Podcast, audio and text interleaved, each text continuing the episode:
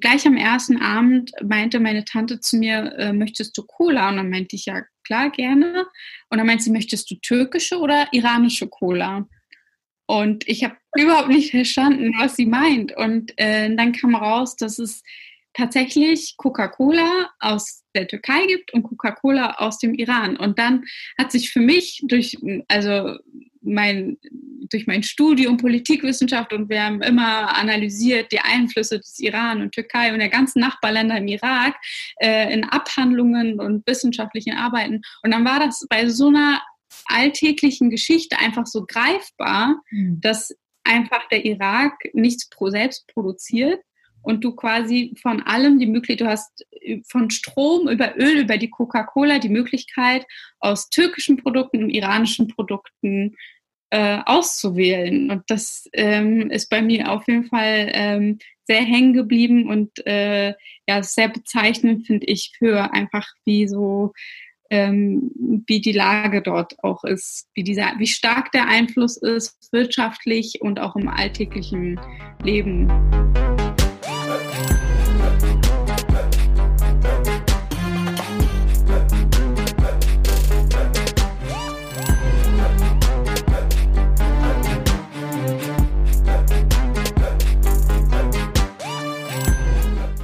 Hallo, es ist mal wieder Zeit für eine neue Folge des Zenit Podcast. Mein Gast ist heute Rim Alabali Radovan.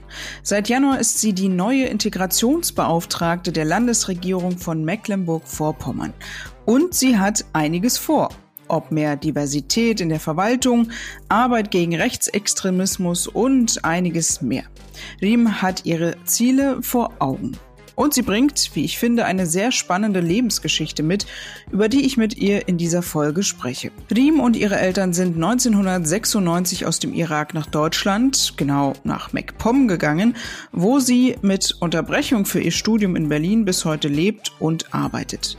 In Deutschland wird sie gerne als ehemaliger Flüchtling, die jetzt Flüchtlinge betreut, betitelt das stimmt faktisch vielleicht, denn auch sie lebte damals in einer Erstaufnahmeeinrichtung für Flüchtlinge, aber solche Überschriften haben für Riem immer einen sehr bitteren Nachgeschmack. Riem ist studierte Politikwissenschaftlerin und spricht Arabisch, Englisch, Deutsch noch ein bisschen Russisch, denn dort ist sie geboren, aber auch die sehr alte semitische Sprache Assyrisch, denn ihre Familie aus dem Irak gehören dem sehr alten Volksstamm der christlich-katholischen Chaldäer an. Wem das nicht sagt, kann ich verstehen, mir ging es anfangs ähnlich. Sowohl unter Saddam Hussein als auch nach dessen Sturz haben viele Chaldäer, wie es auch bei Angehörigen anderer Minderheiten der Fall ist, den Irak verlassen. Wir reden über ihre irakischen Wurzeln, ihren Vater, der mit den Peschmerga gegen Saddam Hussein kämpfte und warum für Riem türkische und iranische Cola sehr politische Lebensmittel sind und natürlich vieles mehr. Und natürlich habe ich Riem gebeten, sag doch mal etwas auf Assyrisch. Wie sich das anhört, ja, da musst du wohl in die Folge reinhören. Viel Spaß!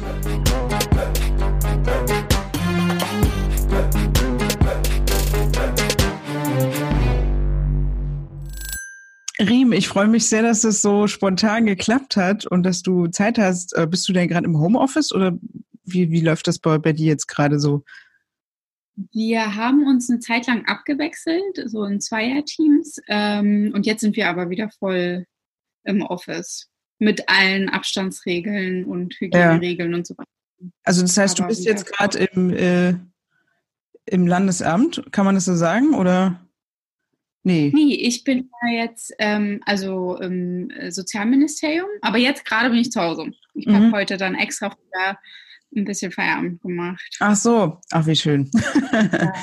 Es war ja. auch ein sehr schöner. Ja, vielen Dank also für deine Zeit überhaupt erstmal. Und äh, ich finde es einfach nur spannend. Ähm, ich meine, ich weiß ja nicht, ob du von dem Podcast schon mal gehört hast vorher und äh, worum es da so geht. Aber natürlich will ich hauptsächlich gern so über diesen Nahostthemen reden. Aber ich finde natürlich auch ähm, dich als deine Person und und und ähm, was dich ausmacht, was du mitbringst und äh, auch welchen Weg du hier in Deutschland auch gegangen bist, wenn man so will. Ne? Und ich meine, du bist der Deutsche, aber trotzdem hast du ja auch eine ein sehr interessante Geschichte, wie ich finde. Und erstmal, was was ich sehr spannend finde überhaupt, du bist jetzt Integration, also ja, eigentlich kann man dir ja gratulieren, weil so lange ist es ja noch nicht her. Du bist ja im Januar genau. Integrationsbeauftragte äh, in Mecklenburg-Vorpommern geworden. Also erstmal nachträglich herzlichen Glückwunsch. So lange ist es ja noch nicht her. Vielen Dank. Wie genau, fühlt sich das an? Wie, wie, ist das so für dich jetzt? Also es sind jetzt äh, ja zwei, drei Monate. Ähm, am Anfang ähm, musste ich mich schon sehr dran gewöhnen. Ich war vorher Büroleiterin bei der vorherigen Integrationsbeauftragten, also an das äh, Thema musste ich mich jetzt nicht neu rantasten, steckte also inhaltlich voll drin kannte eigentlich auch alle Akteure so in Mecklenburg-Vorpommern, die mit diesem Thema beschäftigt sind. Aber diese Position dann auf einmal zu haben und dann ähm, im Vordergrund zu stehen und nicht mehr quasi nur ähm, die organisatorische und inhaltliche Arbeit quasi im Backoffice zu machen, das war schon äh, eine Herausforderung. Aber jetzt kam Corona und ähm, ich musste irgendwie neu umstrukturieren. Also ich war gerade eigentlich dabei, meine Prioritäten festzulegen und meine Schwerpunkte ähm, in welche Richtung ähm, ich das Ganze für mich auch lenken möchte. Und dann kam Corona und jetzt muss ich nochmal neu umstrukturieren, weil ich denke, das wird auch die Integrationsarbeit ähm, beeinflussen in Zukunft. Mhm. Was sind deine drei Schwerpunkte, die du dir, ich sag jetzt mal, prä-Corona gesetzt hattest und was hat Corona jetzt das, oder inwiefern hat Corona das jetzt geändert? Oder in, in welche Richtung? Ja, ein, ähm, ein Schwerpunkt, äh, der sich jetzt, glaube ich, durch Corona ändern wird, ist äh, Fachkräfteeinwanderung. Das war eigentlich, ähm, also am 1. März äh, ist das Fachkräfteeinwanderungsgesetz das ja jahrelang diskutiert wurde und eigentlich mhm. eine, naja, nicht große Errungenschaft, aber trotzdem ein richtiger Schritt, der lange fällig war, ähm, in Kraft getreten. Und ähm, jetzt ist natürlich die Frage, wie entwickelt sich der Fachkräftebedarf? Ähm, Viele Unternehmen sind, äh, schicken ihre Mitarbeiter in Kurzarbeit und so weiter die Ausbildungszahlplätze sollen wohl schon sinken und so weiter. Also da muss man wirklich schauen, wie der Fachkräftebedarf sich ändert. Ich denke nicht, dass er komplett verschwindet, aber vielleicht auch andere ähm, ja andere Felder als bisher gedacht von diesem Fach von dieser Fachkräfteeinwanderung ähm, Gebrauch machen werden, also vor allem der medizinische Bereich und der Pflegebereich und so weiter. Ähm, die zwei anderen Schwerpunkte ähm, sind einmal interkulturelle Öffnung, also Diversity, vor allem bei uns in der Verwaltung. Das ist bundesweit auch so, dass ähm, Menschen mit Migrationsbiografie da noch nicht äh, genug repräsentiert sind oder auch wirklich weit entfernt davon. Und äh, auch vor allem auch in Mecklenburg-Vorpommern sind wir da noch ganz am Anfang. Also ich bin weit und breit eigentlich ähm, ja die fast die einzige mit offensichtlichem Migrationshintergrund und vor mhm. allem in Führungspositionen sowieso. Und ähm, der dritte Schwerpunkt, der uns ja alle beschäftigt, ist ähm, Antirassismusarbeit, ähm, der steigende, die steigenden rechtsextremen Tendenzen, wie wir damit umgehen und die Stärkung dem, der Demokratie. Und für meinen Teil ist das, ähm, sehe ich den Schwerpunkt auch bei den äh, Migrantenorganisationen. Die möchte ich hier in Mecklenburg-Vorpommern auch weiter stärken und ähm, auch in dem Bereich ein Mitspracherecht, ähm, also so weit vernetzen, dass sie auch genug Mitspracherecht ähm, auch in der Antirassismusarbeit haben. Hm. Ja, das sind natürlich äh, spannende und wichtige Themen und äh, mhm. wenn man so will, auch Themen, die natürlich bundesweit irgendwie wichtig sind. Das sind halt Baustellen, die wahrscheinlich noch, die man, ja, weiß ich nicht, noch eine Weile, die uns noch eine Weile beschäftigen, leider. Und ähm, aber es geht vielleicht jetzt auch voran jetzt so langsam, ne? Hoffentlich. Und ja. du hast es selber jetzt gerade erwähnt, ähm, dass du, ja, weiß ich nicht. Also mir persönlich äh, fällt jetzt niemand anderes ein, der der ähnlichen oder selben Position ist wie du, der, wie du auch sagst, einen offensichtlichen oder offensichtliche Migrationsbiografie hat. Ich meine, du willst, das ist natürlich auch dein Schwerpunkt, du willst das ja auch ändern, das in der Verwaltung, weil das ist ja im Grunde gehört das ja zu der Verwaltung, ne, ähm, sich auch mhm. ändert. Aber ähm, das ist natürlich auch ein, ein, Zeichen. Andererseits, dir wird das wahrscheinlich sehr oft gesagt. Und ähm, ich meine, du hattest ja auch vorweg mir so ein paar Sachen geschickt. Ähm, aber es wird natürlich immer so ein bisschen betitelt als, du warst ja früher auch mal Flüchtling und jetzt beschäftigst du dich mit den Flüchtlingen oder kannst ihnen helfen, kannst da beraten. Ich meine, das, das ist natürlich auch so ein, so ein, ja, wie soll ich sagen, eine, eine, eine Überschrift, die man auch so ein bisschen über sich stehen hat. Aber ähm, wie geht es dir damit? Erstens und ähm, auch ganz allgemein, wie bist du eigentlich dahin gekommen, äh, wo du jetzt bist? Ja, wie es mir damit geht. Ähm, für mich war es am Anfang gerade auch, äh, als das äh, Thema jetzt 2015 mit Flucht noch viel, viel präsenter wurde als vorher, ähm, kam das natürlich bei mir auch wieder hoch. Bis dahin habe ich eigentlich unsere eigene Fluchtgeschichte ja zum größten Teil ja in der Vergangenheit auch gelassen. Und äh, mit 2015 kam das alles wieder hoch und es gab ja auch genau diesen FAZ-Artikel. Und ähm, ja, wurde ich ja so ein bisschen als äh, Betreuerin betitelt und mit eigener Fluchtgeschichte und jetzt hilft sie Flüchtlingen. Und ähm, ja, das fand ich nicht ganz so gut, weil ich ähm, mich gar nicht damit so definiere. Also ich will nicht immer unbedingt diesen Fluchthintergrund nach vorne schieben. Ähm, ich mag auch nicht so dieses ähm, Vorbild für Integration. Also ich denke schon, wir brauchen auf jeden Fall positive Beispiele aber wir haben, also ich habe das ja nicht mit Absicht gemacht, das war einfach mein Leben und ich äh, habe jetzt nicht beabsichtigt, irgendwie eine Vorbildrolle zu übernehmen.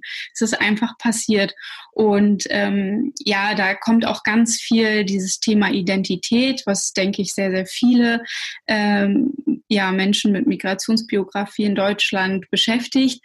Wie identifiziere ich mich? Und ich identifiziere mich nicht nur darüber, nicht nur über meinen Migrationshintergrund und ähm, ja, das ist aber gerade ähm, für viele Menschen, die kein, äh, diese Erfahrung nicht gemacht haben, auch schwierig zu verstehen. Man muss sich ja immer irgendwie betiteln. Hm. Ähm, ja, das ist das glaub, eine. Das, Entschuldigung, ich glaube, das können wir in Deutschland auch sehr schnell machen. So, so Menschen Stempel versehen. Ne? Also genau. die man auch nicht mehr so schnell losbekommt. Ich meine, das ist natürlich auch nochmal eine, eine eigene Geschichte, wenn es um Migrationsbiografien geht und wie man damit umgeht und wie man mhm. die Menschen, die man so betitelt, warum muss ich mich jetzt entscheiden, wo ich mich beheimatet fühle, ja. ne? Also solche Geschichten, das mhm. spielt ja auch mit rein, zum Beispiel, aber ja. Sorry, ja. ich wollte dich nicht unter, unterbrechen. Nein, gerne. Und ähm, ja, wie ich dazu gekommen bin, ich habe, ähm, ja, wir sind ähm, 1996 nach Deutschland äh, geflohen und äh, sind in Mecklenburg-Vorpommern gelandet, hm. ähm, sind auch da geblieben. Und ähm, ich bin in Schwerin dann aufgewachsen und auch zur Schule ge äh, gegangen, bin dann äh, 2008 nach Berlin ähm, gegangen und habe ähm, dann Politikwissenschaft studiert mit dem Fokus Nahe und Mittlerer Osten. Daher kenne ich auch das Zenit-Magazin auch noch äh, von damals. Und ähm, ja, habe dann äh, nach dem Studium beim Nahe- und Mittelostverein gearbeitet auch als Länderreferentin für den Irak. Also ich hatte bis das war 2000, bis 2014 habe ich dort gearbeitet. Also bis dahin war mein äh, beruflicher Fokus auch sehr nah um Mittlerer Osten. Ähm, und dann ging es ja 2015 mit den äh, größeren Migrationsbewegungen los und ähm, habe dann auch mitbekommen, dass auch in dem, also in dem ähm, in der Erstaufnahmeeinrichtung für Geflüchtete, wo ich auch selber war, äh, wo ich und meine Familie waren, ähm, quasi wieder mehr Geflüchtete ankommen und habe dann eine Stellenausschreibung gesehen und ähm, habe einfach nicht lange drüber nachgedacht und habe mich dann dort beworben und so bin ich dann wieder in Mecklenburg-Vorpommern gelandet und war dann ähm, bis 2018 in den Erstaufnahmeeinrichtungen und ähm, bin dann ins Sozialministerium gewechselt in, für den Bereich Integration. Also ich bin dann von dieser klassischen Verwaltungsarbeit in den Erstaufnahmeeinrichtungen, wo es darum ging, ähm, Leute zu registrieren, ähm, ausländerbehördliche Tätigkeiten, Verteilung und so weiter, ähm, das war mir dann irgendwann ähm, ja zu sehr Verwaltung. Und ähm, ich habe mich dann auch dafür interessiert, wie geht's dann äh, mit den Menschen weiter nach dem Ankommen und im Bereich Integration. Und jetzt bin ich Integrationsbeauftragte geworden. Also ich bin da eigentlich so ein bisschen reingerutscht. Ja, naja, so Quereinstieg, äh, naja, ja. Ähm, Quereinstieg, ich meine, das ist ja irgendwie das äh, Verrückte. Ich meine, im Endeffekt, was ich ja auch gelesen habe, du bist damals in dem, also als ihr damals 1996 angekommen seid in MacPom, war das ja in so einem, in so einer Erstaufnahmestelle, die irgendwie Horst mhm. hieß. Ja. Horst, ja, heißt sie immer noch. Genau, und, und ja. da hast du ja sozusagen dann die Stelle damals 2015 die ausgeschrieben war, ja auch angefangen oder oder beziehungsweise bist wieder zurückgekehrt, wenn man so will, mhm. zu dieser Ste also zu dieser Aufnahmestelle, ja. Erstaufnahmestelle. Wie war das für dich, da wieder zurückzukehren an den Ort, wo du damals aufgenommen wurdest in Deutschland? Ich kann mich sehr gut daran erinnern. Äh, ich habe es mir viel, also ich habe es viel größer in Erinnerung gehabt und als ich dann da war, war ich ein bisschen schockiert, wie klein es doch war. Aber an sich hat sich ähm, nicht viel verändert. Es war natürlich moderner und renoviert und so weiter. Aber von, von den Gebäuden und dem Spielplatz in der Mitte, an den ich mich noch gut erinnern kann, äh, hat sich auch nicht viel geändert. Und tatsächlich auch hatte, ich hatte dann Kolleginnen und Kollegen, die auch in der Zeit da tätig waren und wahrscheinlich meine Sachbearbeiter waren oder die meiner Familie. Und ja, es es war sehr, sehr emotional. Ähm, also besonders emotional waren für mich die Momente, als ich dann mal äh, mir den Kindergarten in, den, in der Einrichtung einge, äh, angeschaut habe, weil mich das dann doch sehr auch an mich erinnert hat. Mhm. Ähm, also es war wirklich ähm, sehr emotionale Momente, aber ich habe dann versucht, ja, so empathisch wie möglich, äh, aber auch vernünftig zu handeln und meine Geschichte dabei nicht zu vergessen in dem Umgang auch mit den Geflüchteten. Also wir, ich war auch ähm, im Beratungsdienst quasi und habe viel ähm, ähm, auch Kontakt gehabt und also war jetzt nicht nur in meinem Büro eingeschlossen. Ähm, und da habe ich versucht, meine Erfahrungen damit reinzubringen, indem ich, in denen ich den Leuten zuhöre und äh, die Sorgen und Ängste auch wirklich ernst nehme und versuche, das, was ich tun kann, auch zu tun. Mhm. Ja. Und ähm, wie haben die Menschen dich, also ich meine, es ist immer so eine blöde, naive Frage vielleicht, aber wie haben die Menschen dich dort aufgenommen? Oder ich weiß nicht, wie es dir dann ging, ob die dann auch mit so einer Argumentation manchmal rangegangen sind, von wegen eben, ähm, naja, du bist zwar, wir sind irgendwie eins, aber irgendwie gehört, irgendwie, du kannst es doch gar nicht sozusagen vielleicht nachvollziehen, weil du nicht dasselbe durchgemacht hast. Das können sie ja natürlich auch einer Deutschen oder einem Deutschen sagen. Aber hattest du solche Erfahrungen oder war das trotzdem, ähm, würdest du trotzdem sagen, dass du schneller oder besser an diese Menschen rankommen konntest, auf, über diese, über die Sprache, über die, über, über die Kultur, über das Verständnis, ähm, als jemand, der sich damit nicht auskennt?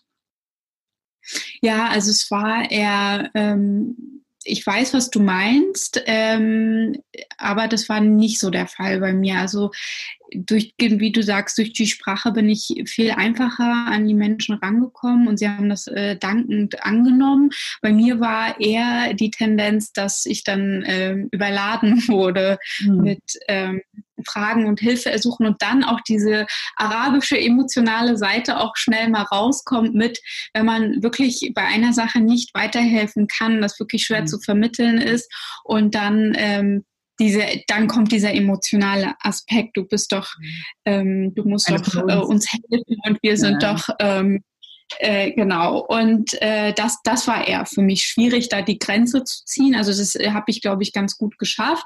Aber emotional, dass mich das denn nicht belastet. Also da gab es schon äh, wirklich ähm, sehr viele solcher Situationen, wo ich einfach keiner konnte weiterhelfen und dann wurde über diese emotionale Schiene dann ähm, ja das weiter vorangetrieben, aber ansonsten wurde ja, also über das Arabische und dadurch, dass sehr viele die, ähm, der Geflüchteten zu der Zeit, die kamen äh, aus Syrien kamen, war da die Verbindung, also und sie wussten, dass ich aus dem Irak stamme, war das vielleicht auch nochmal so ein kleiner Unterschied. Hm. Genau. Also einfach sozusagen, dass du was meinst du mit Unterschied? Also einfach, dass du im ja. Land oder andere Wurzeln hast quasi? Oder? Genau, also dass dann nicht sowas gekommen ist, wie du hast äh, ja gar nicht das erlebt, was wir erlebt mhm. haben. Ähm, also das, das kam dann nicht. Das kenne ich eher äh, aus dem Irak selbst dann. ja, du meintest 1996 ähm, nach Deutschland gekommen. Wie du gesagt hast, deine Familie stammt aus dem Irak, ähm, aber du hattest, äh, glaube ich, mir gesagt, äh, dein Vater stammt aus Bagdad? Nee. Deine Mutter genau. aus dem genau. Norden und dein Vater aus Bagdad, genau. ne? Also so ein bisschen verstreut. Also beide sind in Bagdad. Genau, beide sind in Bagdad geboren, aber äh, meine Mutter stammt eigentlich aus dem Norden. Aber äh, seid ihr dann auch, habt ihr dann auch kurdische Wurzeln? Weil es ist ja man, mal so, mal so. Also da gibt es ja auch im Irak Unterschiede. Deswegen weiß ich nicht, ähm, im Norden sind es ja häufig auch äh, Kurden, ja. Kurdinnen. Oder ja, das ist die meistgestellte Frage. Wahrscheinlich, ne? das ist so richtig, genau. so richtig deutsche Frage gerade, aber so, weil es ist. Nein, nein. Die eigentlich auch bei, bei Irakern selbst oder bei anderen aus, ähm, aus arabischen Ländern, weil doch so wenig äh, bekannt ist über die Region, gerade auch im mhm. Norden. Äh, also heutzutage autonome Region Kurdistan, aber meine äh, Mutter ist Chalderin äh, und mein Vater auch halb. Und äh, Viertel, ne? Hast du gesagt. Dann. Genau. Genau. Und ähm, ja, Chaldäer äh, gehören zu einer christlichen Minderheit und leben auch im Norden ähm, des Irak oder ja, autonome Region Kurdistan.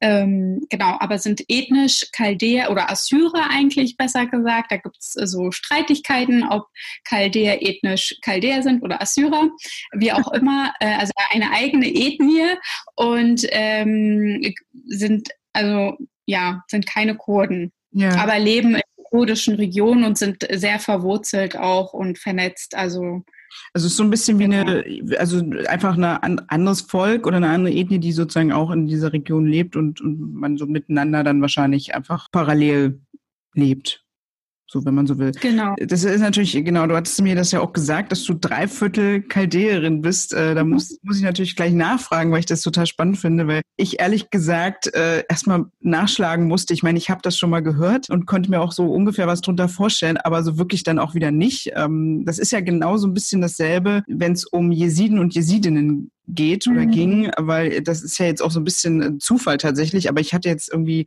die letzten oder zwei Folgen schon mit äh, einmal Düsen Tekal über Nordirak äh, und dann einmal mit äh, Enno Lenze über Kurdistan und, und so weiter. Also äh, irgendwie schon sehr viel Irak jetzt dabei gewesen tatsächlich und auch über diese Region ist irgendwie ganz lustig.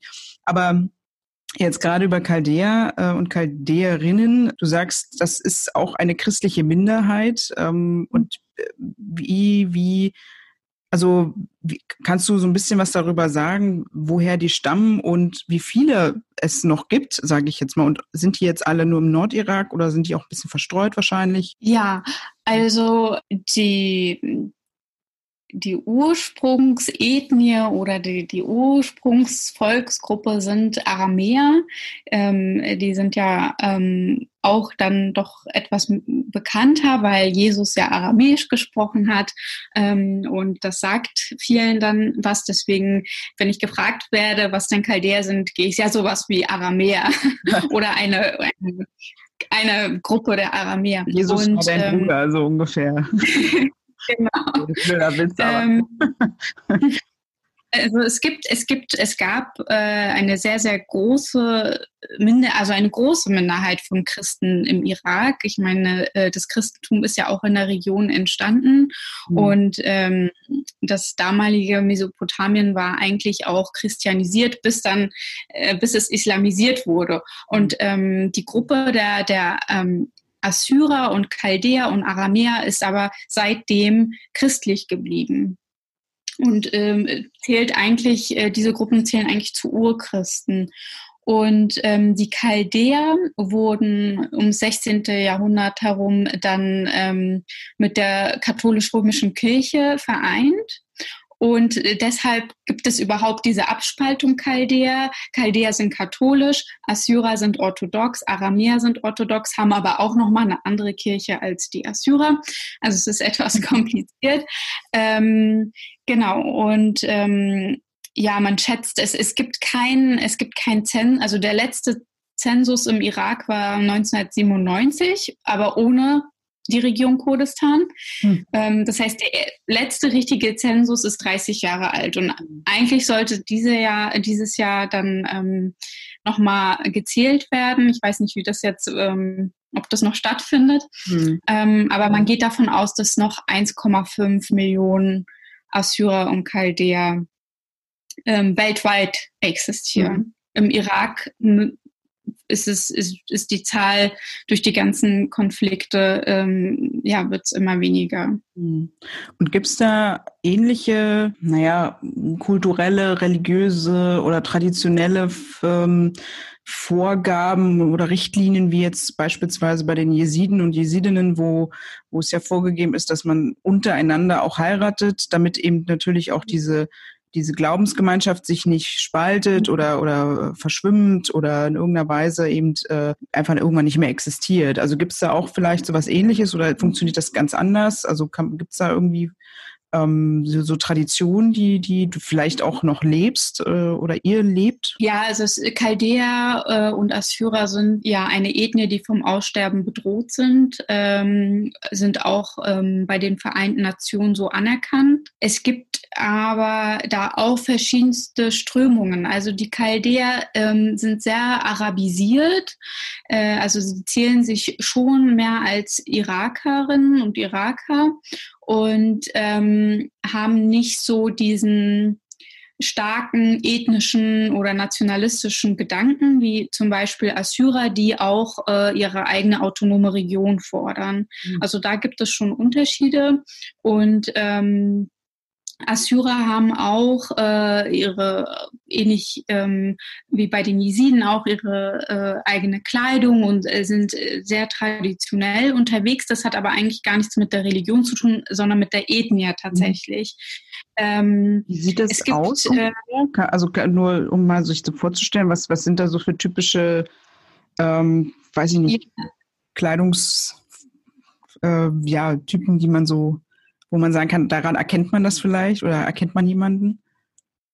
Ja, das sind auch so äh, Gewänder mit, mit einem Taillengurt, mit äh, ganz vielen Bommeln, äh, hm. ganz vielen verschiedenen äh, Farben, äh, aber an sich, ich glaube, meistens rot-schwarz gestreifte Gewänder mhm. ähm, und Hüte dann noch dazu. Also ähnlich wie in der ganzen Region, aber ähm, ja, da, da wissen auch selbst im Irak ganz wenige was drüber.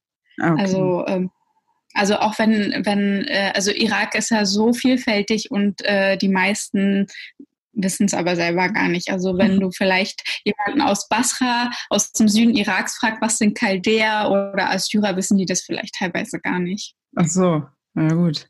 Genau. Also wir wissen gar nicht. Aber es gibt. Ja. Ja. Ähm, es gibt aber nochmal, um äh, zur Frage zurückzukommen, eine sehr große Community in Michigan mhm. USA, von Chaldäern. Ähm, und äh, das wird das alles irgendwie noch weitergelebt, ganz automatisch. Also so ein bisschen, Warum? vielleicht kann man das vergleichen mit der türkischen Community in Berlin. Mhm. Ähm, ja, weil die USA haben ähm, also über Programme der Vereinten Nationen christliche Minderheiten aufgenommen. Mhm. Und äh, die Chaldäer sind dann alle nach Michigan gekommen und sind auch dort geblieben seit über 30 Jahren. Mhm. Ja. Und dort, ja, ist es tatsächlich so, dass sie noch sehr auch unter sich bleiben und auch heiraten innerhalb der Community und so weiter. Also da wird das irgendwie noch ähm, alles gelebt.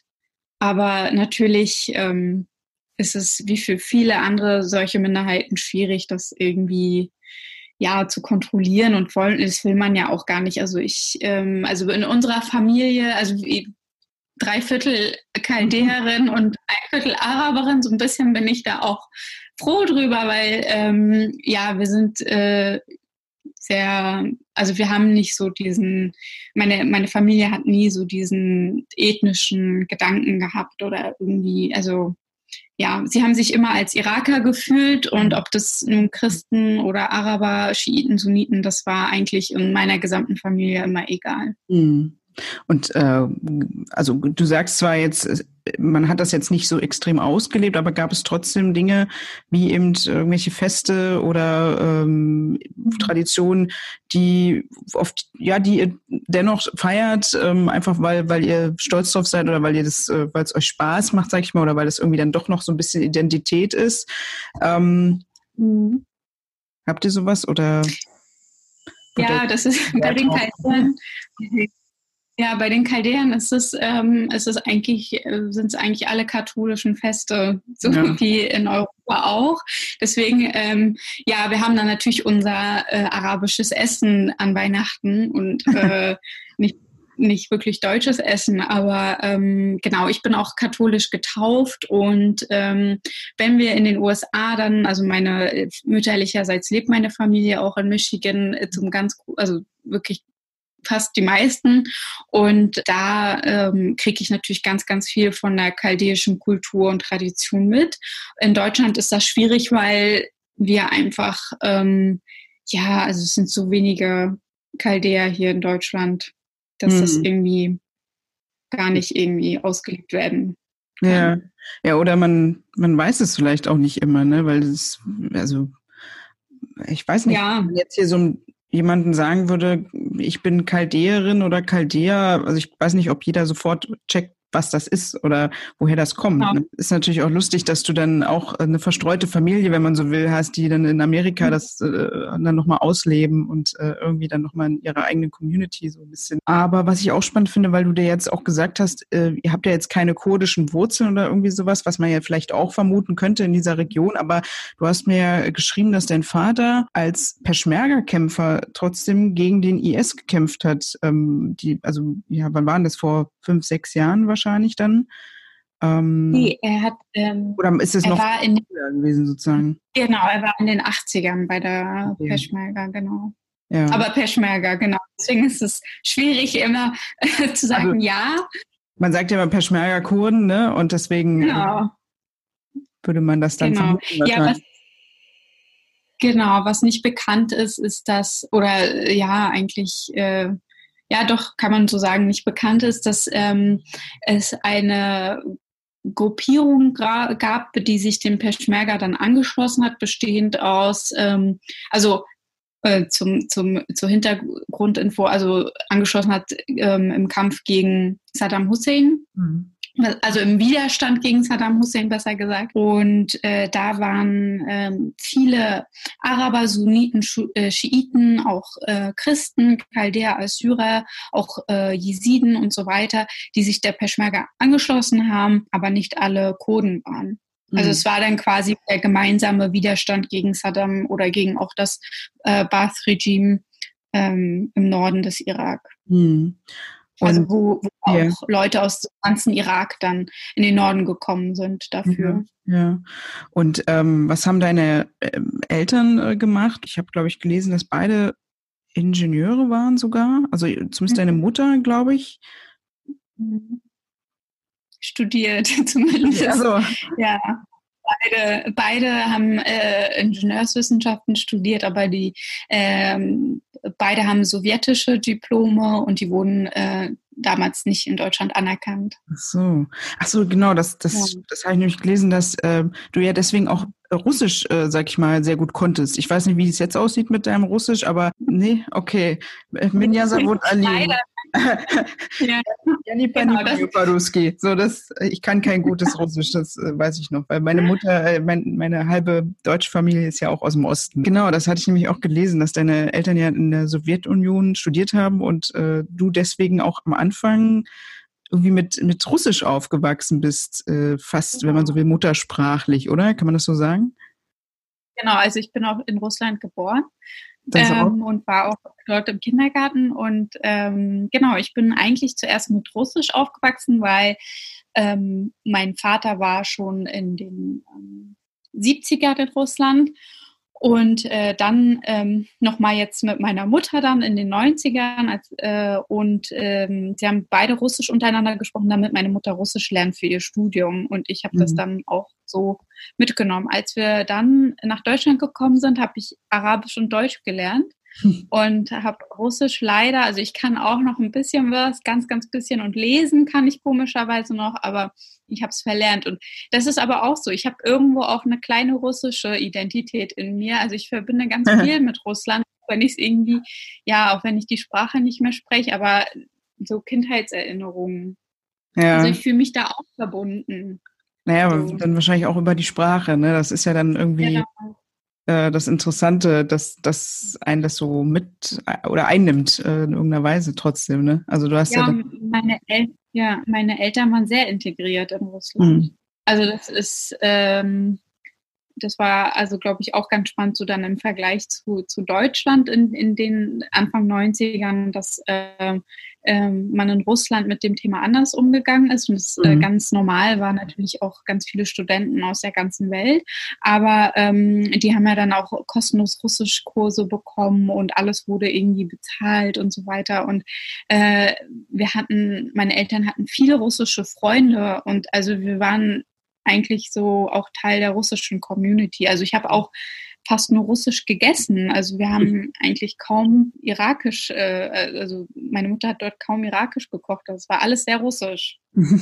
Und warum, warum sind die dann nach Deutschland? Lag das an der, an der Einheit, an deutschen Einheit dann sozusagen oder ähm, an anderen Gründen? Ja, also das Studentenvisum meiner Mutter ist dann ja auch abgelaufen, weil sie ihr Studium ähm, beendet hat und eigentlich ähm, wollten wir in den Irak zurück. Das war aber äh, nicht möglich. Als also meine Eltern sind beide politisch verfolgt und ähm, mhm. dann dachten meine Eltern, dass äh, mit ihrem Ingenieursstudium Deutschland doch das Land der Ingenieure ist und es doch perfekt wäre, nach ja. Deutschland zu gehen. Ähm, und das war ja dann der Grund, warum Deutschland. Du hattest es ja auch schon erwähnt, äh, dass du ja äh, Arabisch, wahrscheinlich dann auch Englisch und äh, das bisschen Russisch noch kannst, aber eben auch Assyrisch kannst. Also wie kam es dazu, dass du die Sprache gelernt hast? Meine Mutter spricht ähm, Assyrisch mit ihrer Familie. Meine Oma spricht kaum Arabisch, fast mhm. nur Assyrisch. Und als wir dann 2005 das erste Mal in die USA gereist sind und ich zum ersten Mal auch meine Familie mütterlicherseits kennengelernt habe ähm, und alle nur Assyrisch gesprochen haben, äh, habe ich dann angefangen, das äh, quasi mitzulernen. Und ähm, ja, bis heute spricht, spricht meine Mutter dann mit ihren Verwandten Assyrisch. Meine kleinen Geschwister, ich habe zwei Geschwister, die ähm, sind da auch raus mit Assyrisch. Also wir haben es halt zu Hause nicht jetzt als Muttersprache gelernt, aber ähm, dadurch, dass Mama das irgendwie immer gesprochen hat, so nebenbei am Telefon oder wenn wir da waren, ja, ist es mhm. irgendwie auch Teil von uns. Meine ähm, Groß, ähm, ja genau, meine Großmutter väterlicherseits hat auch Assyrisch gesprochen, aber äh, mein Vater auch nicht. So. Aber wo, wo kam das dann her? Ähm, also hat das jetzt wirklich was mit diesen christlichen Minderheiten zu tun? Also einfach mit dieser anderen Ethnie und nicht mit dem, mit dem arabisierten oder mit, den, mit der arabischen Seite, sondern eben mit dieser chaldäischen Seite? Oder ich finde es jetzt einfach nur spannend, ähm, weil man ja jetzt nicht vermuten könnte, dass es diese alte, das ist ja eine uralte Sprache, ja. ähm, dass die noch gesprochen wird.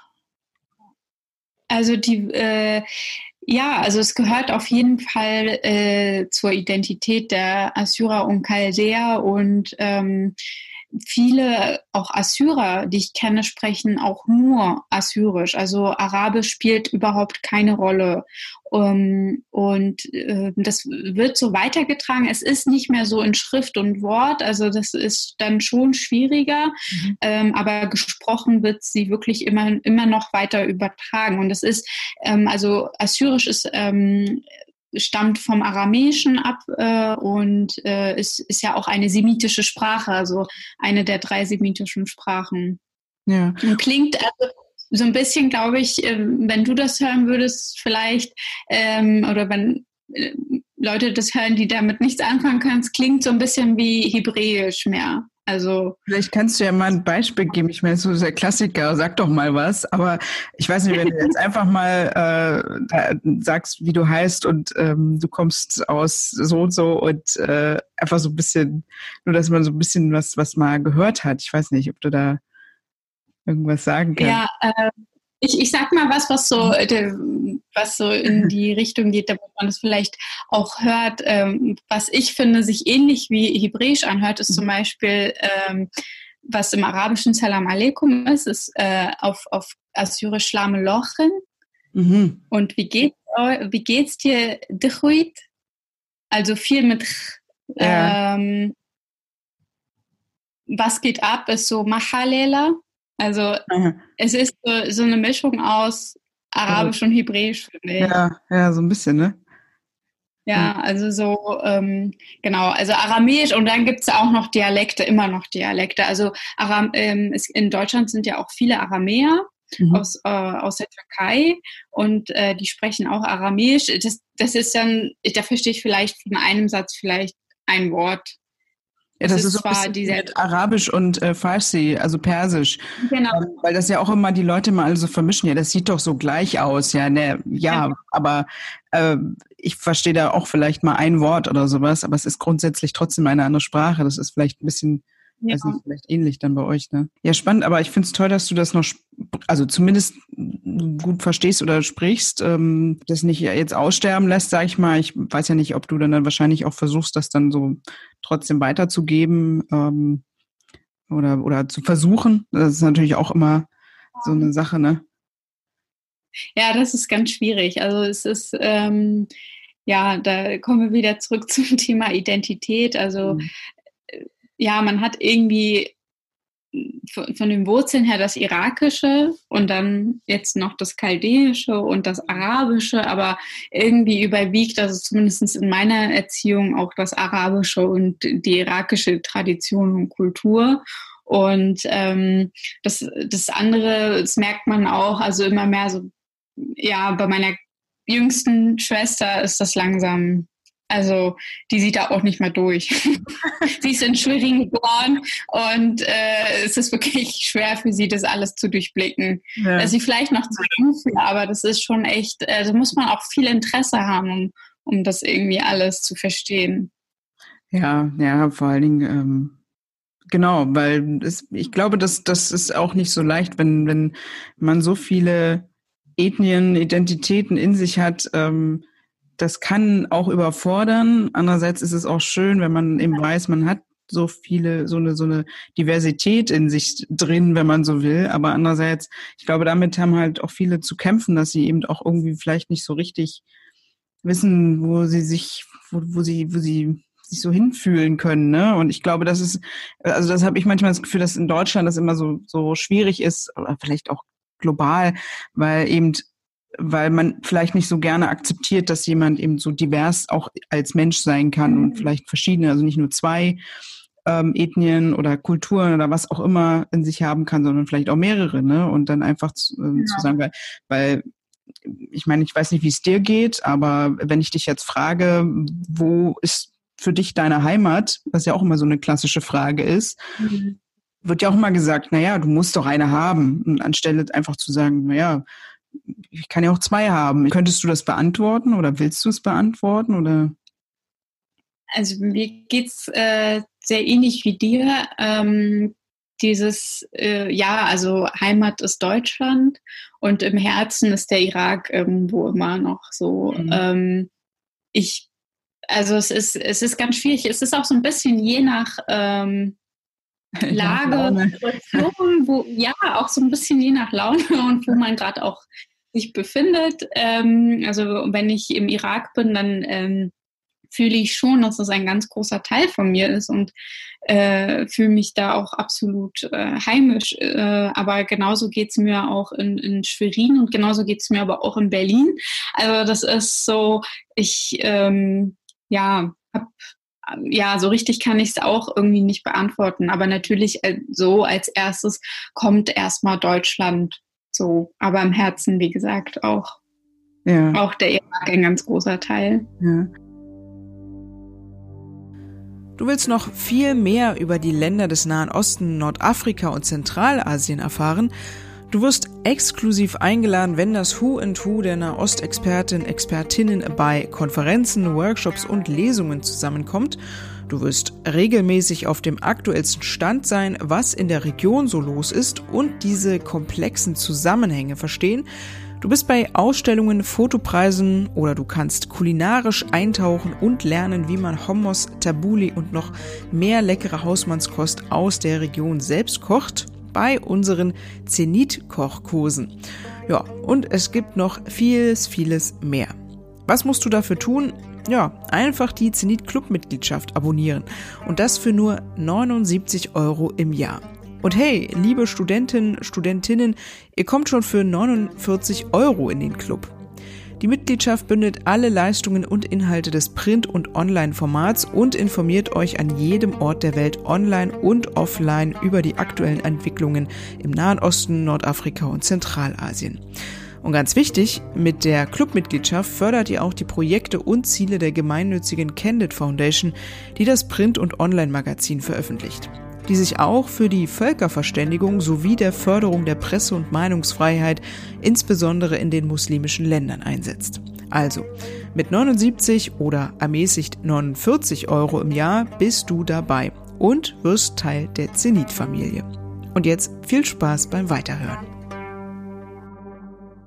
Und ähm, ich meine, du weißt ja, in dem Podcast will ich natürlich hauptsächlich ähm, auch eigentlich über diese Länder reden im Nahen Osten und äh, mhm. jetzt gar nicht mal so viel jetzt immer über Migrationsgeschichte und, und Integration und Heim, also immer diese klassischen, ne? also ich meine, du hast natürlich damit beruflich auch zu tun und deswegen wollte ich das auch gerne trotzdem aufgreifen und finde das total interessant, egal in welchem Bereich alles diverser sein muss oder diverser werden muss, so.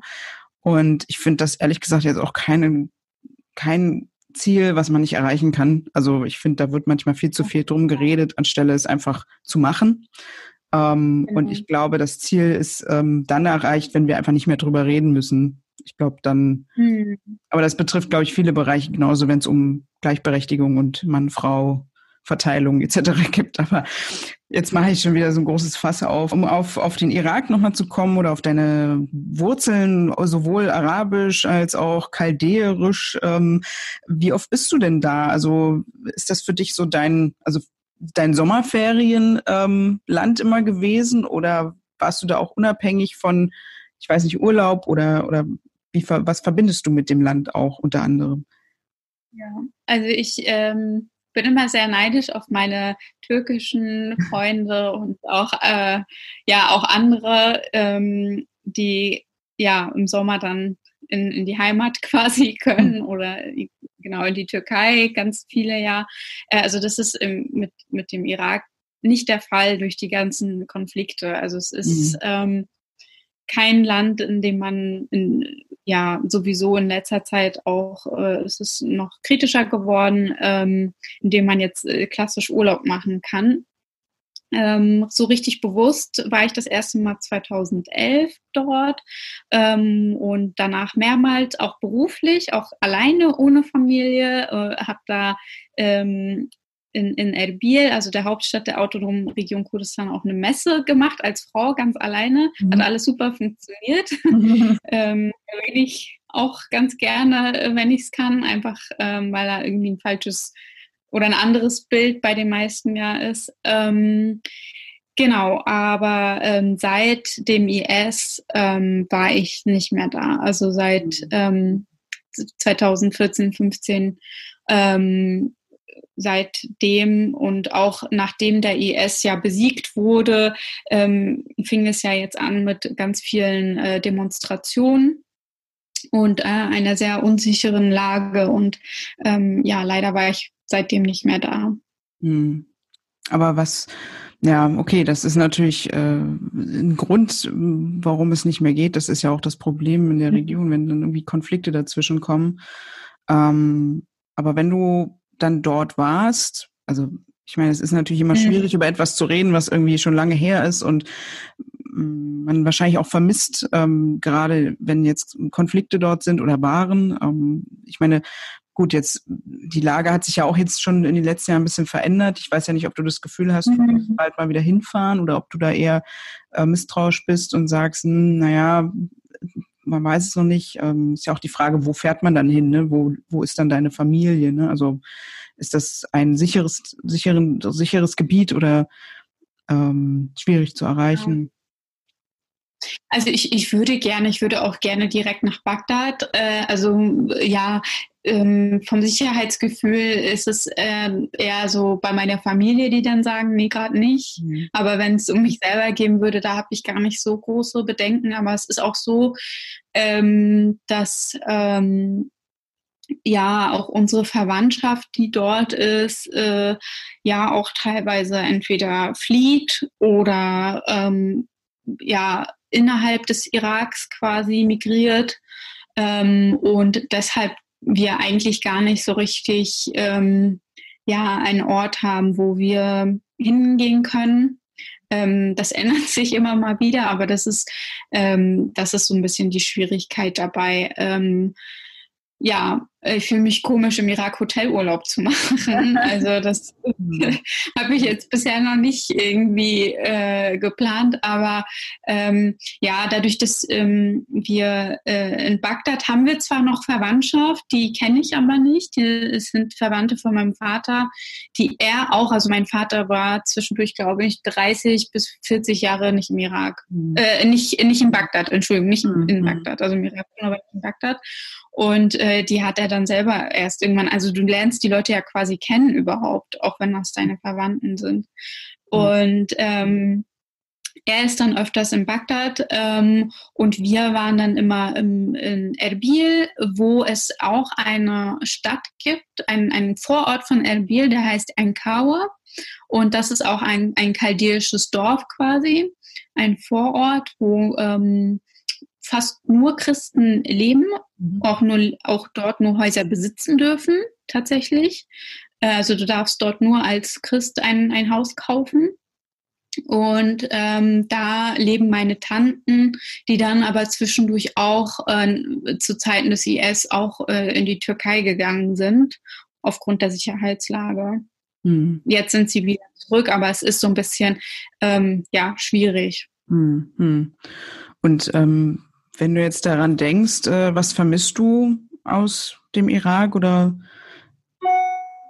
wenn du jetzt einfach, also wenn du sozusagen ähm, an die Zeiten denkst, die, die du da warst und man hat das ja manchmal, dass man dann, also ich kenne das jetzt äh, bezüglich Libanon natürlich, ich fange da jetzt schon wieder mit an, aber es gibt Dinge, wenn ich dann dort bin, dann freut man sich auch wieder zurück nach Deutschland zu kommen. Und, und wenn man dann mhm. in Deutschland ist, ähm, vermisst man dann natürlich auch immer so gewisse Dinge aus dem Land. Äh, was ist, was ist das so bei dir, wenn du jetzt daran denkst, mhm. ähm, was du von dort vermisst?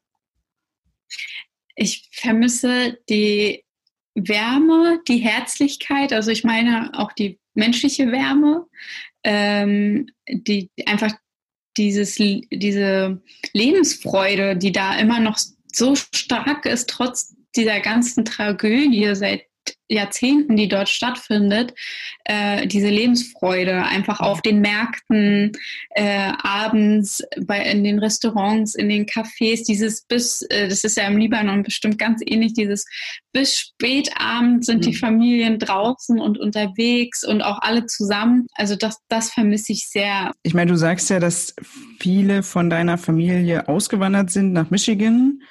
Aber mhm. ähm, sind dann deine Großeltern auch in, in den USA oder ist da, wer, wer ist da noch so im Irak, äh, den du da, die du da triffst oder gesehen hast, wenn du da warst? Also ähm, die Schwestern von meinem Vater sind noch im Irak. Äh, meine Oma war auch noch da, die ist ähm, aber verstorben, bevor äh, wir das erste Mal hin sind.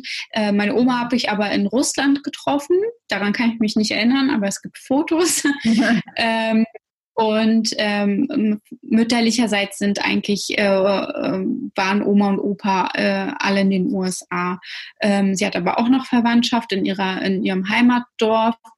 Ähm, ja, und mein Opa äh, väterlicherseits wurde, also ist schon 1963 ähm, verstorben oder wurde ermordet äh, besser gesagt, also ich komme aus einer sehr politischen Familie und ähm, das erklärt vielleicht auch äh, die ganzen Zerstreuungen mhm. ähm, in unserer Familie, genau. Ja. Gibt es irgendwie also ich meine, klar, das ist natürlich das Schwierige, wenn ihr so ein bisschen zerstreut seid oder wart. Ähm, aber ich weiß nicht, wenn du dann dorthin gekommen bist, ähm, gibt ja manchmal, dass dann, dass es dann irgendwie so Art, äh, ja, die ganze Familie kommt erstmal zusammen und es gibt ein großes äh, Essen oder irgendwelche Traditionen, die, die man dann so kennt, wenn man, wenn dann die Familie aus, aus Deutschland kommt. Mhm. Hattet ihr sowas? Ja. Oder das bei euch dann so? Ja, klar. Gemacht?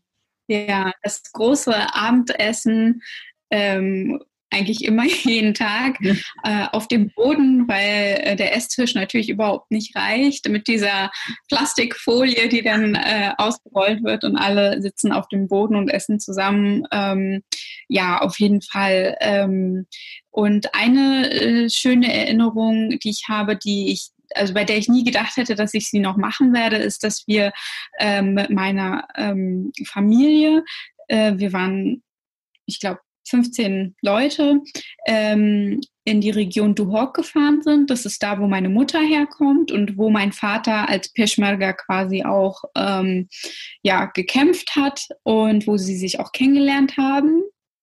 Und äh, wir sind dort in die Berge gefahren und haben uns das alles angeguckt. Und mein Vater hat uns äh, alles erzählt, also konnte noch jeden, sich an jeden Stein gefühlt erinnern und äh, hat uns quasi deren Geschichte live vor Ort erzählt. So. Und äh, das ist etwas, was ich nie, also ja, weil ich bin quasi bewusst aufgewachsen mit dem Irakkrieg äh, ab 2003 und ähm, ich hätte nie gedacht, dass wir irgendwie überhaupt noch mal die Möglichkeit haben, zurückzugehen. So, deswegen ist es eine sehr, sehr schöne ähm, Erinnerung. Und da hat er äh, quasi auch seinen eigenen Schwestern das erste Mal erzählt, was er eigentlich alles erlebt hat, weil die das alles auch gar nicht wussten. So.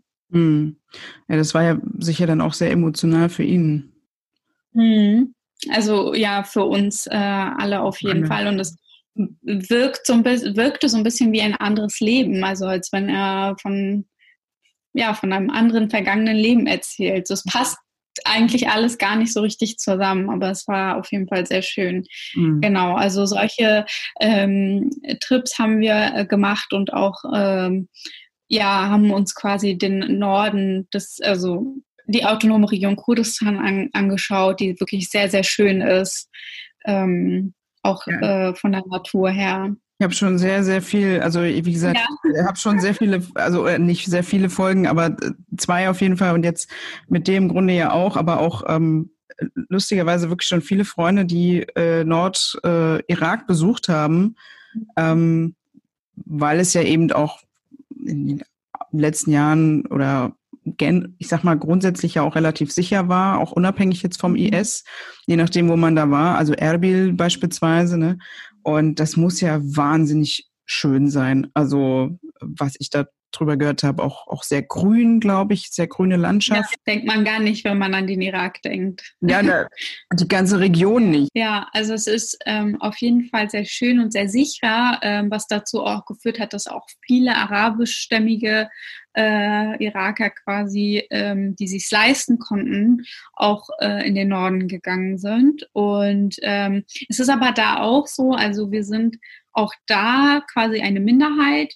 Wir sprechen ja kein Kurdisch, wir sind auch keine Kurden.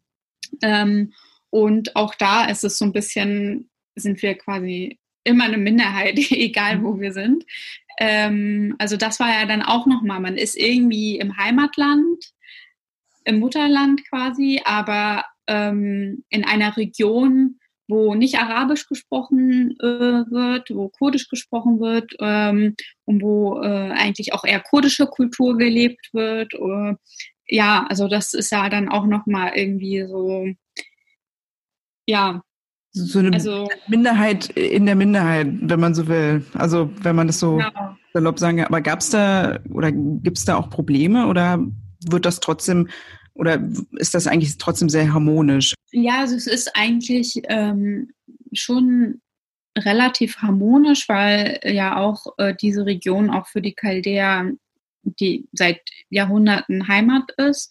Und ähm, es gibt auch ähm, in gewissen Regionen auch ganz klare Abgrenzung zwischen den Dörfern. Also, also bis, bis ähm, vor einigen Jahren war es tatsächlich noch so, dass äh, viele Dörfer dann rein chaldäisch oder assyrisch waren oder auch armenisch und aramäisch und jesidisch. Also äh, die Region ist ja sehr, sehr vielfältig.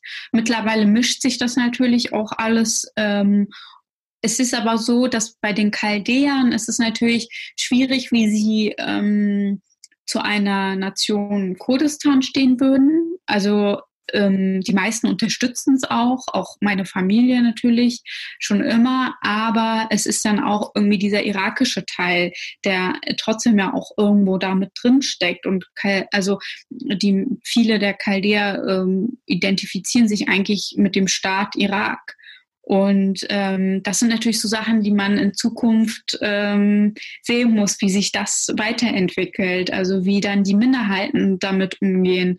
Wenn, mhm. also ich, ich glaube, die meisten Minderheiten, die in der Region leben, äh, sprechen sich auf jeden Fall für einen eigenen ähm, Staat aus, ähm, weil es bisher auch super funktioniert hat untereinander oder zumindest in den letzten Jahren. Aber wie gesagt, es ist ja trotzdem irgendwo auch noch eine irakische Identität da. Mhm. Und ähm, ja, es wird auch sehr wenig äh, über den Irak gesprochen äh, in, in, in Deutschland oder in Europa, generell abgesehen von äh, Krieg und Terror und IS.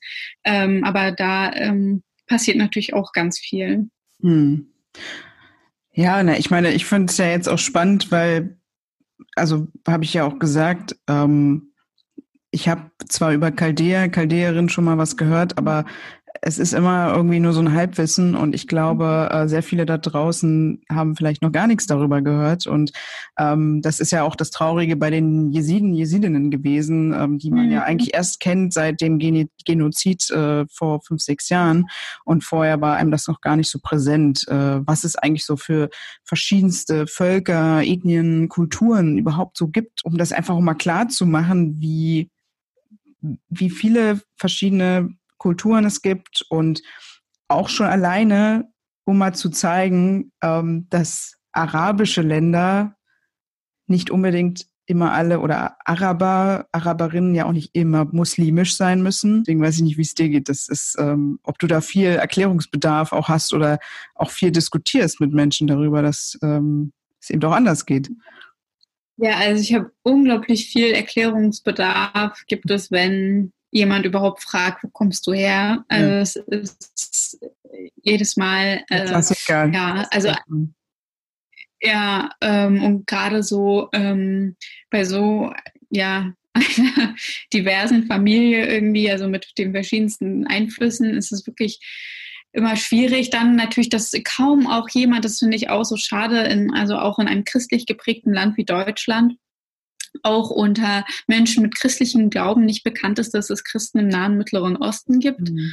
Ähm, ich finde, das gehört eigentlich irgendwie, es ist selbsterklärend. Ähm, aber ähm, alleine das überhaupt so und dann äh, natürlich zu unterscheiden und dann ähm, ist es aber auch so und das finde ich auch wirklich schade auch in der Politikwissenschaft aus europäischer Perspektive und amerikanischer Perspektive ist dass der Region und auch gerade im Irak äh, Religion so ein riesiger Fokus, ähm, also natürlich spielt Religion eine politisch eine große Rolle, aber bei den Menschen ist es, also gerade bei der jungen Bevölkerung spielt es genauso wie hier keine so große Rolle mehr. Und es wird mhm. aber immer alles mit Religion verbunden. Und du musst doch so und so sein, weil du bist doch Moslem oder genau, du, also wird bei mir natürlich auch immer gefragt, warum isst du Schweinefleisch oder oder ach, wollen Sie das wirklich bei Ikea? Ach, da ist aber, wenn ich Köttbullar bestelle, da ist aber Schweinefleisch drin. Wollen Sie das wirklich haben? Ähm, solche Sachen, ja, klar, ja, aber auch. ja, ja. ja, aber auch, aber auch im wissenschaftlichen Kontext ähm, wird ja ähm, der Religion, also als wenn ähm, die Menschen, die dort leben, alles nur nach Religion handeln. Und das stimmt ja überhaupt nicht. Ähm, und ähm, es ist auch jetzt äh, gerade bei den, ähm, ich weiß nicht, ob du davon gehört hast, es gibt ja äh, große Demonstrationen seit Oktober in, im Irak, landesweit, mhm. außer jetzt Norden, ähm, wo sich Sunniten, Schiiten, Christen und so weiter äh, meistens sehr, sehr junge Menschen ähm, zusammengetan haben und ähm, ja, ein, ein, ein Heimatland fordern und eine, also weg von diesen Einflüssen, weg von diesen sehr religiösen Einflüssen, weg vom Iran, weg von Amerika, einfach eher so diesen Gedanken, wir wollen einfach fried, endlich friedlich leben. Und äh, da handelt äh, keiner mehr so richtig nach schiitischem Glauben oder sunnitischen oder christlichen und macht da so einen großen Unterschied. Also ich glaube, das ist ein großes Missverständnis, ähm, gerade im Irak, dass das ähm, alles so eine riesengroße Rolle spielt, also diese religiösen Richtungen. Mhm. Es wird natürlich politisch ausgenutzt, auf jeden Fall, und versucht damit zu instrumentalisieren, aber es klappt immer weniger. Mhm. Ach, das ist spannend. Ähm, ich glaube, ich habe das leider nur so ein bisschen am, am, am Rand äh, mitbekommen, weil ich glaube, der Irak ja auch noch generell gerade äh, so ein bisschen seine Verfassung sucht in den letzten äh, Monaten. Ich weiß jetzt gerade nicht so, wie der aktuelle Stand ist, muss ich gestehen. Da bin ich jetzt auch nicht mehr ganz so ähm, up to date. Aber ähm, das ist natürlich spannend, was du gerade sagst, weil das, glaube ich, in einigen arabischen Ländern ähm, oder, oder Ländern dieser Region ähm, so vielleicht sein kann oder, oder ähnlich ist. Also wenn ich jetzt Libanon wieder, ja, wieder erwähnen muss, äh, da gab es ja auch seit Oktober äh, Proteste, natürlich gegen die Re Regierung vor allen Dingen wegen Korruption etc., Staatsbankrott und so weiter. Aber dieser grundlegende Gedanke, was du jetzt sagst, dass die jungen Leute, weil da sind es ja auch viele junge Leute, die eben einfach generationsübergreifend, aber auch religionsübergreifend einfach für ein Land stehen oder ein, ein Land haben wollen, eine Heimat haben wollen, die eben sich nicht ja über Religion identifiziert, ähm, auch im Grunde weniger Politik, sondern wirklich als, naja, Nation irgendwie auch. Das finde ich interessant. Das äh, habe ich jetzt so noch nicht so mitbekommen im Irak, dass das auch mhm. so eine so eine, so eine große Bewegung scheinbar ist. Ähm, ich weiß nicht, wie ist da jetzt so der Stand? Ich meine, jetzt gut, ähm, wir sind gerade noch in der Corona-Zeit. Ich glaube, gerade steht mhm. eh alles auf dieser Welt in irgendeiner Weise still oder halbwegs still, aber ähm, kannst du dazu mehr sagen, wie da so der Stand ist oder ob das irgendwie ja, wie soll ich sagen, größer geworden ist, kleiner geworden ist? Äh, wird das zerschlagen? Ähm, mhm. Wird das unterstützt in irgendeiner Weise? Also es fing äh, eigentlich schon ähm, seit dem Rückzug der Amerikaner aus dem Irak an, ähm, diese bürgerlichen Unruhen und äh, pro, gerade Proteste von jungen Leuten für mehr Strom, genauso wie äh, für überhaupt äh, Strominfrastruktur, mhm. weniger Korruption, ähnlich wie im Libanon. Und äh, so fing das jetzt im Oktober 2019 auch an, auch parallel zu mhm. Libanon. Und das äh, fand ich auch ganz rührend berührend. Da gab es ja bei den libanesischen Protesten irakische Flaggen und bei den mhm. irakischen Protesten libanesische Flaggen aus Solidarität. Ähm, und ähm, so fing es an. Also bisher sind äh, seit Oktober bis heute ähm, sind die Menschen auf der Straße. Ähm, es gibt ähm, den Tahrir-Platz äh, mhm. in Bagdad, das ist sehr bekannt. Also äh, ja, wie übersetzt man das? Freiheits äh, Platz, Platz der Freiheit quasi, ja. genau. Und ähm, dort campen sie seit Oktober. Also diese Bewegung campt da richtig, hat äh, eine Mini-Stadt aufgebaut, ähm, versorgen sich selbst, äh, haben keine Arbeit mehr, hatten sie wahrscheinlich sowieso vorher auch nicht. Und ähm, also aber auch im Süden des Iraks ähm, wird auch demonstriert. Und ähm, ja, die Regierung ist sehr brutal dagegen vorgegangen. Also es sind bis heute um die 600 wohl gestorben. Natürlich gibt es wie immer ja bei sowas keine richtig offiziellen Zahlen. Mhm. Und ähm, ja, das ist, ähm, wird auch viel, ist, ja, iranische Milizen spielen eine große Rolle. Der Iran spielt ja sowieso politisch eine riesige Rolle im Irak. Ähm, iranische Milizen haben angefangen, dann die Proteste zu zerschlagen. Die irakische Regierung hat dann mitgemacht. Ähm, und so weiter. Ähm, aber im Irak ist doch tatsächlich auch trotz Corona was passiert. Es gibt jetzt einen neuen Premierminister seit dem 7. Mhm. Mai und ähm, der scheint der erste, also es wurden mehrere Premierminister vorgeschlagen, auch in der Zwischenzeit. Al-Qasimi, ne? scheint, ähm, Oder? Wenn ich der, mir war so, als hätte ich das jetzt in den Ja, El Kavami, genau. Und ähm, der wurde jetzt äh, tatsächlich, also es scheint so, als wenn er akzeptiert wird von, von mhm. den Demonstranten und da kehrt jetzt das erste Mal seit Monaten ähm, etwas Ruhe ein. Aber das äh, mhm. sehr Faszinierende an diesen äh, De Demonstrationen, an dieser Bewegung war wirklich, wie jung die, die Demonstranten sind. Ähm, Frauen und Männer zusammen. Ganz, also es ist nicht selbstverständlich, weil ähm, der große politische Führer der Schiiten al-Sadr, äh, irgendwann getweetet hat, wir unterstützen die Demonstration, aber Männer und Frauen dürfen nicht zusammen demonstrieren, das ist nicht halal. Mhm. Und sie haben sich da widersetzt. Und das, damit hat äh, keiner gerechnet, weil man dachte, dass er so, eine, so einen großen Einfluss hat auf die Bewegung. Und da hat man richtig gesehen, also das ist eine Bewegung der jungen Menschen äh, ohne Einfluss, also ohne weiteren politischen Einfluss von draußen. Und sie haben es tatsächlich geschafft, die Regierung so unter Druck zu setzen, dass ähm, ein neuer Premierminister jetzt berufen wurde, mhm. der ein neues Kabinett vorgestellt hat und ähm, ja, also es ist wirklich ja sehr spannend. Auch ganz viel über soziale Medien natürlich spielen auch eine sehr sehr sehr große Rolle. Soziale Medien sind ja oder spielen ja in dieser Region wirklich immer mehr eine große Rolle. Ich meine, das kennt man ja auch schon in den letzten Jahren, auch schon seit 2011, wenn man sagt, als da sozusagen der auf der sogenannte arabische Frühling begann und ähm, wie das dann alles verbreitet wurde und so weiter. Mhm. Und ich glaube, durch die sozialen Medien sind viele Bewegungen überhaupt erst entstanden, weil sie natürlich dann auch über andere Länder mehr mitbekommen haben, über ähm, sich besser vielleicht kommunizieren konnten, verständigen konnten, vernetzen konnten. Also ich glaube, das hat sowohl schlechte als auch gute Seiten. Also es ist irgendwie verrückt, so was dadurch oder damit so passiert ist eigentlich, ne? oder was es so auslösen kann. Ähm. Ja, es ist, ich finde es auch interessant zu sehen, wie anders die sozialen Medien genutzt werden. Ähm, hm. Also für welche Zwecke, also um sich irgendwie zu mobilisieren und äh, teilweise, also gerade in solchen Situationen.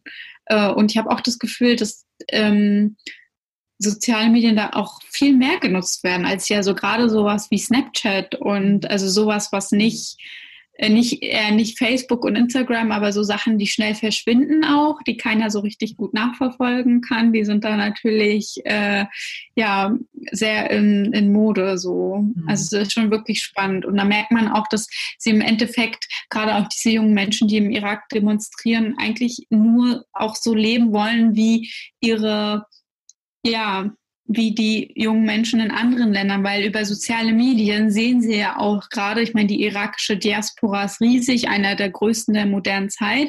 Und natürlich sind da auch ganz viele in den sozialen Medien unterwegs, auch als Influencer und so weiter. Und äh, die, die noch im Irak leben, sehen das natürlich alles und sehen diese Freiheiten und den, wie, wie die Leute im, im Ausland leben und möchten einfach auch genau das, also sie möchten, haben gar, teilweise gar nicht so diesen politischen Gedanken dahinter, sondern wollen einfach auch modern leben. Hm, ja. Ja, interessant. Mal sehen, wie das da weitergeht. Ne? Das ist ja auch ähm, eine spannende Zeit. Ich glaube, ähm, momentan ist es sowieso sehr interessant, wie die ganze Welt jetzt so nach Corona oder naja, nach Corona, wann ist nach Corona? Das ist ja auch immer so die Frage. Ne? Also wir sind ja immer noch so ein bisschen drin und jedes Land so ein bisschen anders und unterschiedlich. Ähm, aber äh, nochmal so, um nochmal vielleicht so eine Klammer zu deinem Job zu machen, gab es von deiner Familie, sowohl jetzt aus dem Irak als auch ähm, vielleicht deine Eltern, als auch deine Familie aus Michigan, da irgendwelches Feedback vielleicht? Zu meinem neuen Job. Ja, also einfach zu dem, was du machst. Ja. Ähm. Also die sind natürlich wahnsinnig stolz. Ähm, gerade meine Familie im, also im Ausland, also die nicht in Deutschland sind, verstehen gar nicht, was ich mache.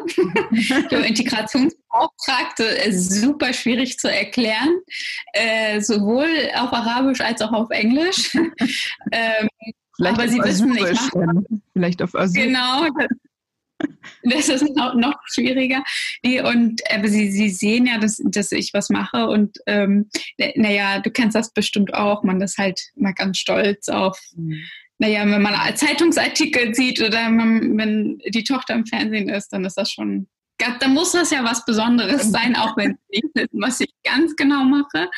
Ähm, ja, und vor allem, ich glaube, mein Vater und meine Mutter, also die sind besonders stolz oder auch froh, dass so ein bisschen dieses Politische erhalten bleibt und das nicht irgendwie, also dass es so ein bisschen weitergetragen wird und auch nicht das, was sie so gemacht haben, dass das nicht irgendwie auch dann äh, in Deutschland einfach verschwindet. So. Mm.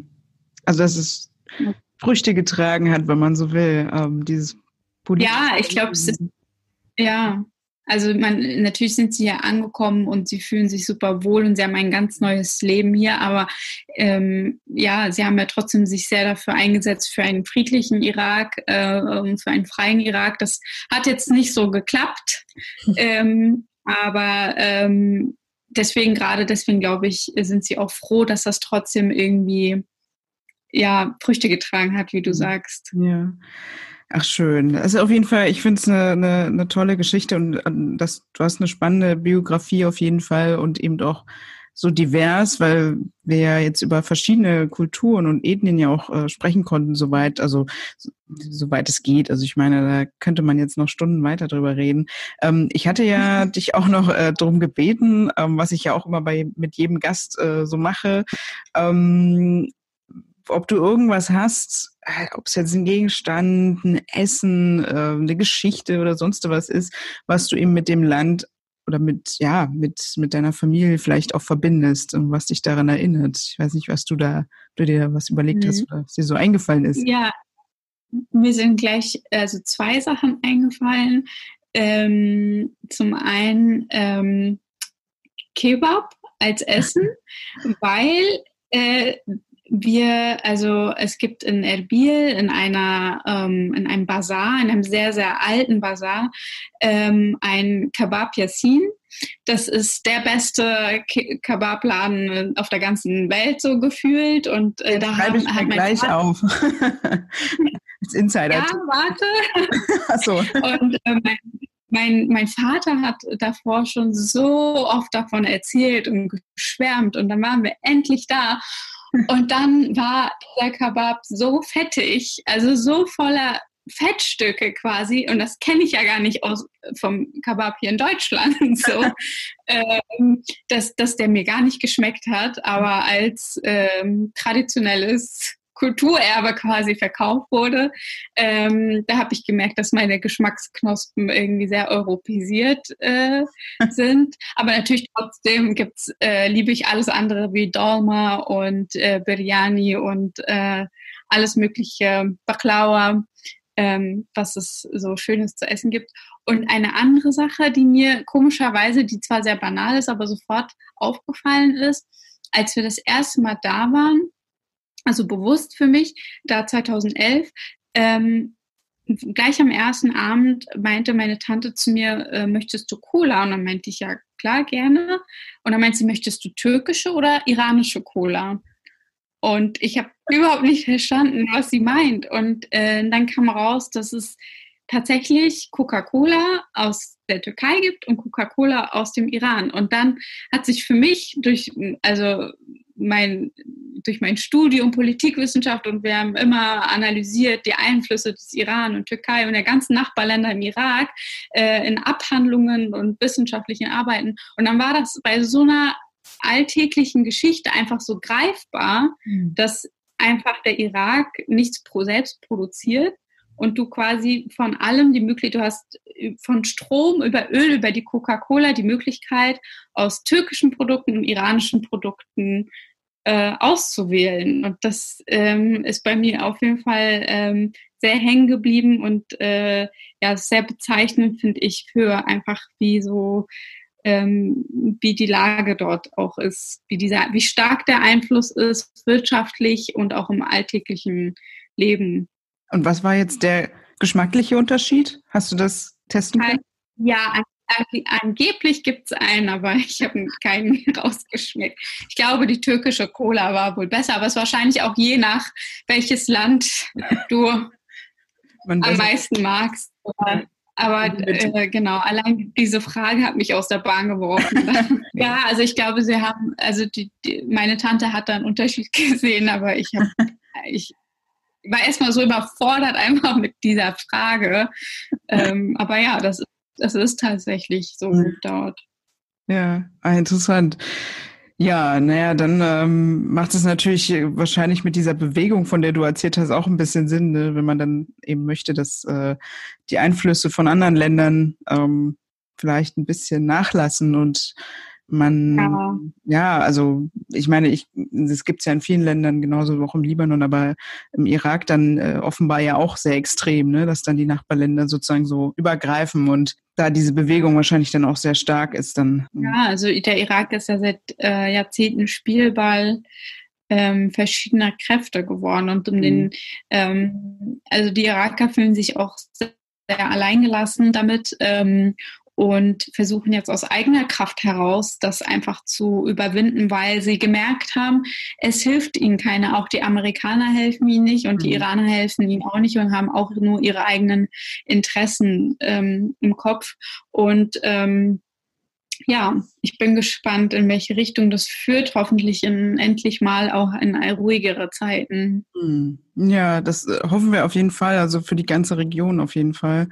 Ähm, mhm. Ich weiß nicht, weil, weil ich das so, so, ich fand das klang so schön vorhin, aber vielleicht so für den Abschluss kannst du noch mal was in Assyrisch sagen. Du musst es dann auch wirklich können. Ja, ja, das stimmt. Mhm. Ach so, ja, das ist auch mal die Frage. Das ist auch immer diese typische Frage, sag mal was auf Arabisch. Äh, und dann sind das so, ja. das Quantenphysik vielleicht noch, ja, dann ähm, das, äh, da hört es dann auch schon auf. Ich erzähle ich erzähl einfach, die, ich würde einfach mhm. Wörter sagen mir, oder Sätze, die mir ähm, ja einfallen, okay? Ähm, Schlammelochen, Educhen Bricha, Dichuit, äh, Ana Rendawen, ähm, Idio Bishma'a äh, Podcast, äh, Zenit, كبيرة قبلنا البودكاست ja so, ma salama. Cool. War eine Mischung auf Arabisch. Genau, ich habe jetzt einfach ja. ein bisschen was. äh, ich habe auf jeden Fall Podcast ja. verstanden, das war schon mal cool. Genau, also ich, äh, genau, ich, ich höre gerade den Podcast, äh, der gefällt mir sehr gut. Ich, das ist auch ein bisschen, man muss auch echt reinkommen in, in ja, ja, klar. und dann fallen einem ähm, Dinge ein. Aber kommt dir die Sprache irgendwie bekannt vor oder ja, das ist, äh, ich würde jetzt wirklich tatsächlich äh, sagen, es ist so eine Mischung aus Arabisch und, und Hebräisch. Also das äh, Hebräisch kenne ich ja auch so vom Hören. Ähm, ja. Und äh, dass das eben auch eine semitische Sprache ist. Ich meine, Arabisch und äh, Hebräisch sind ja auch, haben ja auch denselben Stamm. Also deswegen, ja. Ähm, ja. und äh, das klingt auf jeden Fall irgendwie ja wie eine gute Mischung daraus. Und ähm, ich finde es auch sehr, sehr wohlklingend, sagen wir es mal so. Also Arabisch ist ja tatsächlich manchmal noch ein bisschen härter, vielleicht, je nachdem. Das Libanesisch, finde ich. Was ist Libanesisch? Das Libanesische klingt ja nicht so hart, finde ich, im Vergleich zum iranischen. Das Libanesische. Das stimmt. Ja, sehr stimmt. schön. Ja, stimmt. Hast, ja, es gibt ja so unterschiedliche Dialekte, ja, genau. Also äh, man, man sagt ja auch immer, das Libanesisch ist so das coolste Arabisch, also was ich jetzt so weiß, ähm, neben dem Ägyptischen, glaube ich auch. auch ne? Ist auch omnipräsent, omnipräsent in den arabischen Medien, so, ja, das ne? also Serien und Musik und so weiter. So. Und deswegen, glaube ich, ist es so immer so das Ideale. Und wenn Iraker äh, mit anderen äh, Arabern sprechen, dann versuchen sie sich immer anzupassen und das klingt ganz fürchterlich. Aber man versucht dann auch so in diesen libanesischen Dialekt irgendwie, ja, aber das klappt nicht so gut. Ja, ich, was sagt, also wenn wir jetzt noch mal kurz bei Sprachen sind, ähm, wenn du auf Arabisch, ich weiß es nämlich gerade nicht, ich kenne es nur aus Syrien, aber wenn du jetzt sagst, hallo, äh, äh, wie geht's dir? Also wie geht's dir auf Irakisch? Sagt ihr da, was sagt ihr da? Schlonic. Was? Schlonic. Schlonic. Genau. Okay. Das ist ja, das ist ja, weil in Syrien kenne ich das auch mit äh, Sch, äh, Schlonik, also Schulau, also genau. das kommt ja aus der sozusagen, also es ist ja eine Verkürzung von Schulaunik. Also wie ist deine Farbe, wenn man das genau. übersetzt? Und genau. äh, aber bei euch klingt das noch, habt ihr am Ende noch so ein Sch irgendwie, ne? Das ist ja irgendwie. Weil, weil wenn, genau, wenn man eine Frau anspricht, ist ganz ja. oft dieses hinten, äh, aber ich glaube, das ist auch so dieser krasse türkische und persische Einfluss. Also wir haben ja auch sprachlich, haben wir auch teilweise sehr ähnlich, also zum Beispiel ähm, Gabel ist, glaube ich, im Türkischen gleich Çatal, heißt es bei mhm. uns. Ja, Schauke. Also da ja, also bei uns, wenn ich mit meiner türkischen Freundin spreche, dann äh, merken wir ganz oft, dass wir ganz ähnliche Wörter haben. Also da ist türkischer Einfluss und auch noch äh, persischer Einfluss ganz stark, genau. Und dieses Tsch, kann ich mir mhm. vorstellen, mhm. ist da auch irgendwie so reingerutscht. Also bei Frauen sagt man, genau, bei Männern sagt man Schlornek mhm. und bei Frauen Schlornek. Das ist ja witzig, weil wir im, im Libanon sagt man was völlig anderes. Also zu einer Frau Kifik und zu einem Mann Kifak. Und von genau. verkürzt von Kaifa Haluki und Kaifa Haluka, also im Hocharabisch sozusagen, genau. um es mal äh, für nicht äh, arabisch sprechende Menschen zu erklären. Also es ist einfach eine furchtbar anstrengende, schwere Sprache, wenn man es mal sagen möchte. Also ähm, ist, wenn man es richtig lernen will, dann ja. auf jeden Fall. Ja. ja, dann auf jeden Fall. Ja, lieben, dann vielen Dank. Es hat äh, mir sehr viel Spaß gemacht und ich äh, fand es wirklich sehr interessant, auch mal wieder ein, ja, ein anderes Volk, eine andere Kultur kennenzulernen, äh, tatsächlich auch trotzdem ähm, über dich jetzt und äh, auch eine andere Sprache insofern oder einfach mal was anderes zu hören aus einer Region, wo man vielleicht auch denkt, man kennt es doch eigentlich oder man glaubt es zu kennen und mhm. ja, es ist irgendwie immer wieder interessant, äh, was man doch alles noch nicht so weiß. Ja, vielen Dank. Ich danke dir auch, dass du ähm, an mich gedacht hast und mich eingeladen hast dazu und dass du auch, äh, weil du schon erwähnt hast, jetzt mehrmals über die Region Kurdistan oder auch über den Irak gesprochen hast. Aber ich finde es sehr schön, weil ich finde auch äh, in diesen ganzen ähm, ja, Kontext Politikwissenschaft und Nah- und Mitteloststudien der Irak doch auch oft immer ausgelassen wird und sehr wenig bekannt ist, abgesehen von dem, was man so heutzutage in den Medien mitbekommt. Und deswegen bin ich sehr froh darüber, dass du das machst. Cool. Also das gilt natürlich auch für alle anderen arabischen Länder und ähm, ich werde auf jeden Fall noch weiter einschalten. Ich habe mir schon einige spannende Folgen auch angehört. Yeah, super. ja, auf jeden Fall. Es äh, soll auf jeden Fall. Bitte? Ich bin froh, dass ich auch ein Teil davon sein kann. Ja, auf jeden Fall. Das ist ähm, super spannend und äh, ich wünsche dir auch weiterhin ganz viel Erfolg. Ähm, du hast ja gerade erst sozusagen den, den neuen Job gestartet und äh, ich wünsche dir da ganz viel Erfolg und ähm, ich glaube, das ist äh, super und ich finde es toll, dass du das machst und ähm, weiter so, kann ich nur sagen. Und mehr, mehr von, von, von dir sozusagen und ja, super. Danke. Dann dir noch einen schönen Tag und bleib gesund, muss man auch immer sagen, ne? Und äh, momentan noch. Ja. Und ich hoffe, wir sehen uns bald mal in Persona. Ja, das wäre sehr schön. Du auch bleib gesund auf jeden Fall. Alles klar. Mach's gut, ne? Bis dann.